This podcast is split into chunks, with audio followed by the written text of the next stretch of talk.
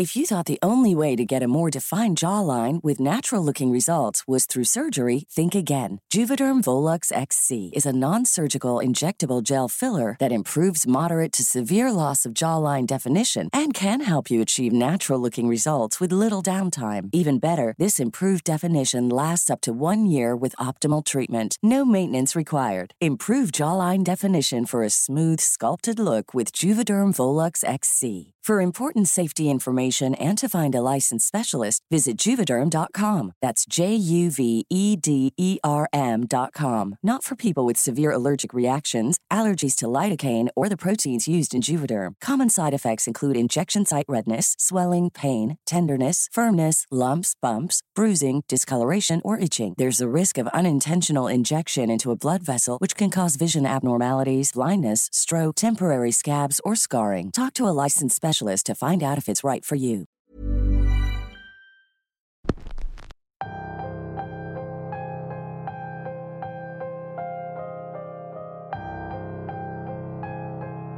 El mal se puede presentar en diferentes maneras, incluso vestido de la forma más tierna posible. Ese mal siempre viene de lugares de los cuales menos imaginas y en formas que jamás pensarías como una inofensiva muñeca de trapo. Bienvenidos una semana más a Radio Macabra, su programa favorito de la noche. En esta ocasión les tenemos una historia que toca un tema bastante conocido, el de los muñecos embrujados. La historia que les vamos a platicar es real y sucedió en la ciudad de Pachuca.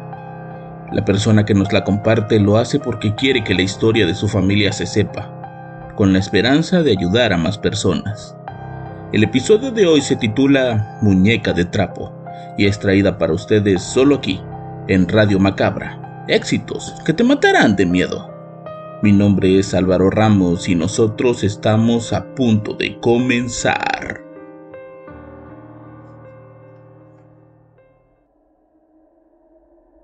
Hace poco escuché un episodio de Radio Macabra que hablaba sobre una muñeca que tenía un espíritu dentro, y de repente me hizo recordar algo que le sucedió a una tía y a mi prima hace casi 20 años. Si bien no es la misma historia, tiene algo de parecido. Ambas historias tienen que ver con una muñeca y con sucesos paranormales ocurridos a raíz de su llegada. Mi tía Iracema vivía en la misma cuadra que nosotros, se había separado de su esposo, quien tenía otra familia en la misma ciudad. Las cosas no habían salido del todo bien para nadie, en especial para mi prima Luisa, que en ese tiempo tenía cinco años y la separación de sus papás fue un golpe duro a su autoestima. Pronto mi prima se volvió muy retraída. No le gustaba salir a jugar con nosotras y no le gustaba ir a la escuela. Se la vivía pegada a las faldas de su mamá, pues decía que tenía miedo de que ella también la abandonara. Mi papá era hermano de mi tía. Intentó muchas veces que las dos se mudaran a nuestra casa. No le gustaba que estuvieran solas y menos sabiendo que, debido a la demanda de pensión, el ex esposo de mi tía había estado lanzando amenazas en contra de ella y de toda la familia. Yo recuerdo visitar seguido a Luisa, principalmente porque mi papá quería que jugáramos con ella.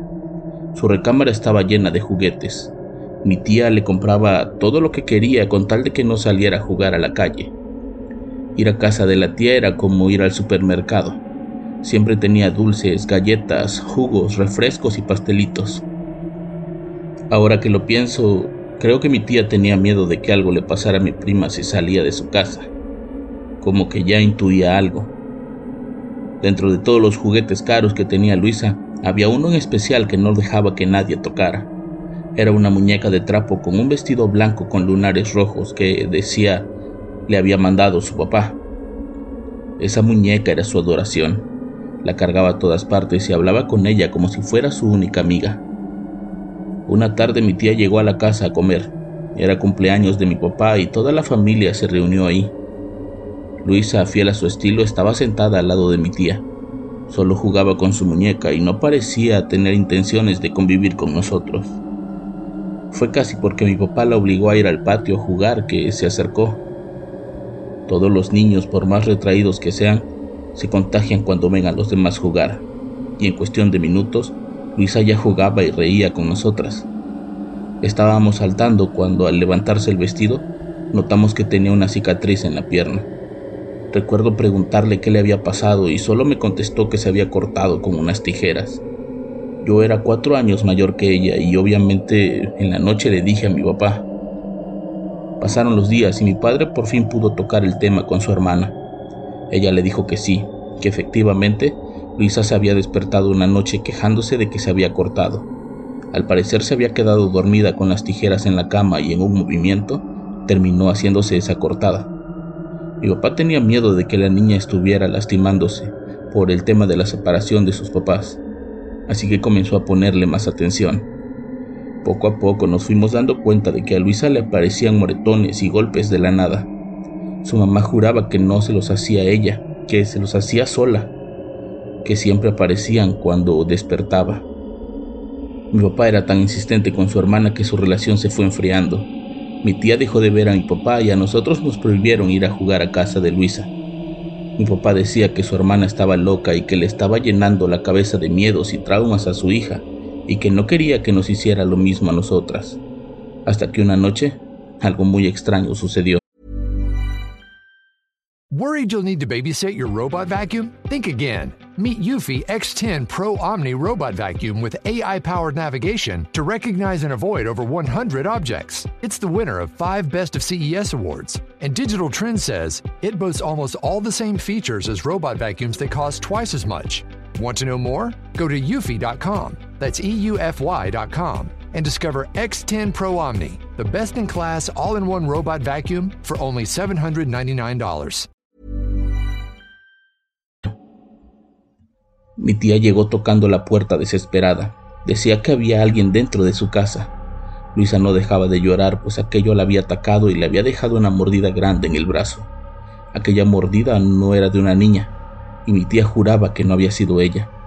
Mi papá tomó su arma y se fue directo a ver qué pasaba. Llamaron a la policía y los vecinos también salieron a tratar de atrapar al intruso. Pero después de un par de horas de intensa búsqueda, no encontraron nada raro dentro de la casa. Únicamente encontraron a la muñeca de Luisa tirada a mitad de la sala. Lo extraño era que, según ella, la había olvidado en su recámara. Por precaución mi tía y mi prima pasaron la noche en nuestra casa. Solo sacaron un poco de ropa y a la muñeca. Luisa no quería separarse de su mamá, así que nosotras nos fuimos a dormir al cuarto de nuestros padres, y ellas se quedaron en la nuestra. Casi antes del amanecer, los gritos de ambas nos despertaron a todos. Cuando fuimos al cuarto encontramos a mi tía sosteniendo a Luisa que estaba llena de sangre que le salía de una de sus muñecas. Mi mamá de inmediato se acercó a ayudarlas y antes de que pudiéramos acercarnos, mi tía señaló a la ventana. No puedo decir con certeza qué fue lo que vimos, pero todos coincidimos en que era una sombra que salía por la ventana. La niña lloraba y gritaba de terror. Mi tía decía que había sido la muñeca, y justamente la muñeca estaba tirada cerca de la ventana. De inmediato mi papá las llevó a la Cruz Roja y nosotras nos quedamos ahí a esperar a la policía. Mi mamá les dijo que había visto salir a alguien por la ventana.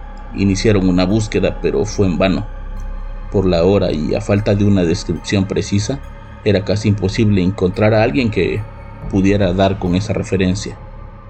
Ese día, ya cuando todos estaban en casa, Luisa comenzó a contar que por las noches escuchaba a su muñeca hablar y decirle cosas horribles. La muñeca le acercaba cosas filosas como tijeras o cuchillos de cocina, y en ocasiones la despertaba con fuertes golpes en las piernas y en los brazos. Mi tía nunca le creyó, pero conforme comenzaron a pasar cosas extrañas en esa casa, se terminó convenciendo. Mi madre les dijo que tal vez la muñeca podía tener algo malo en su interior, y la llevaron con una vecina que se decía llamar bruja. Ella misma les dijo que efectivamente la muñeca era un trabajo de magia negra, y que quien se lo había hecho le tenía odio a ambas, que no se trataba de un espíritu maligno, sino más bien la muñeca funcionaba como un vehículo de una poderosa magia. Cuando mi padre le preguntó dónde había conseguido la muñeca, mi tía le dijo que se la había regalado la hermana de su ex esposo, que le había dicho a la niña que se la mandaba su papá. A esa muñeca se le hicieron varios trabajos de purificación, incluyendo bendecirla con agua bendita por un sacerdote católico. Cuando la bruja dijo que la muñeca había sido desactivada, le pidió a mi tía Iracema que fuera a enterrar a un panteón, en un lugar donde ningún conocido fuera a encontrarla, y así lo hizo. Con el tiempo la familia de su ex esposo desapareció de la ciudad. Mi tía, por miedo a que le hicieran algo peor, terminó retirando la demanda de pensión y se fue a vivir con otros familiares a otro estado del país. Un día se comunicó con mi papá para darle la terrible noticia de que Luisa había sido atropellada cuando volvía de la escuela y que cuando la encontraron tenía en sus manos a la muñeca de trapo que supuestamente habían enterrado tiempo atrás.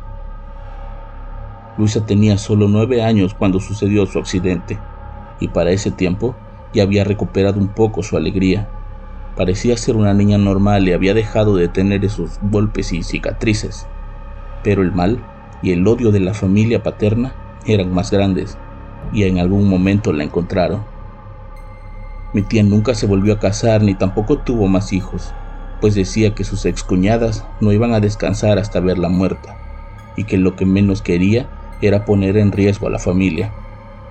Hace ya cerca de tres años que la tía falleció en circunstancias bastante extrañas y hasta el día de hoy mi papá cree que todo lo que sucedió se debe a esa familia y a esa maldita muñeca de trapo.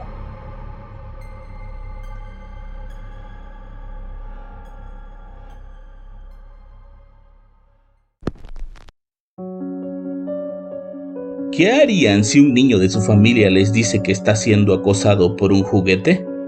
¿Le creerían o pensarían que son inventos de niños? Yo los espero la próxima semana con más Radio Macabra. Éxitos que te matarán de miedo. Buenas noches.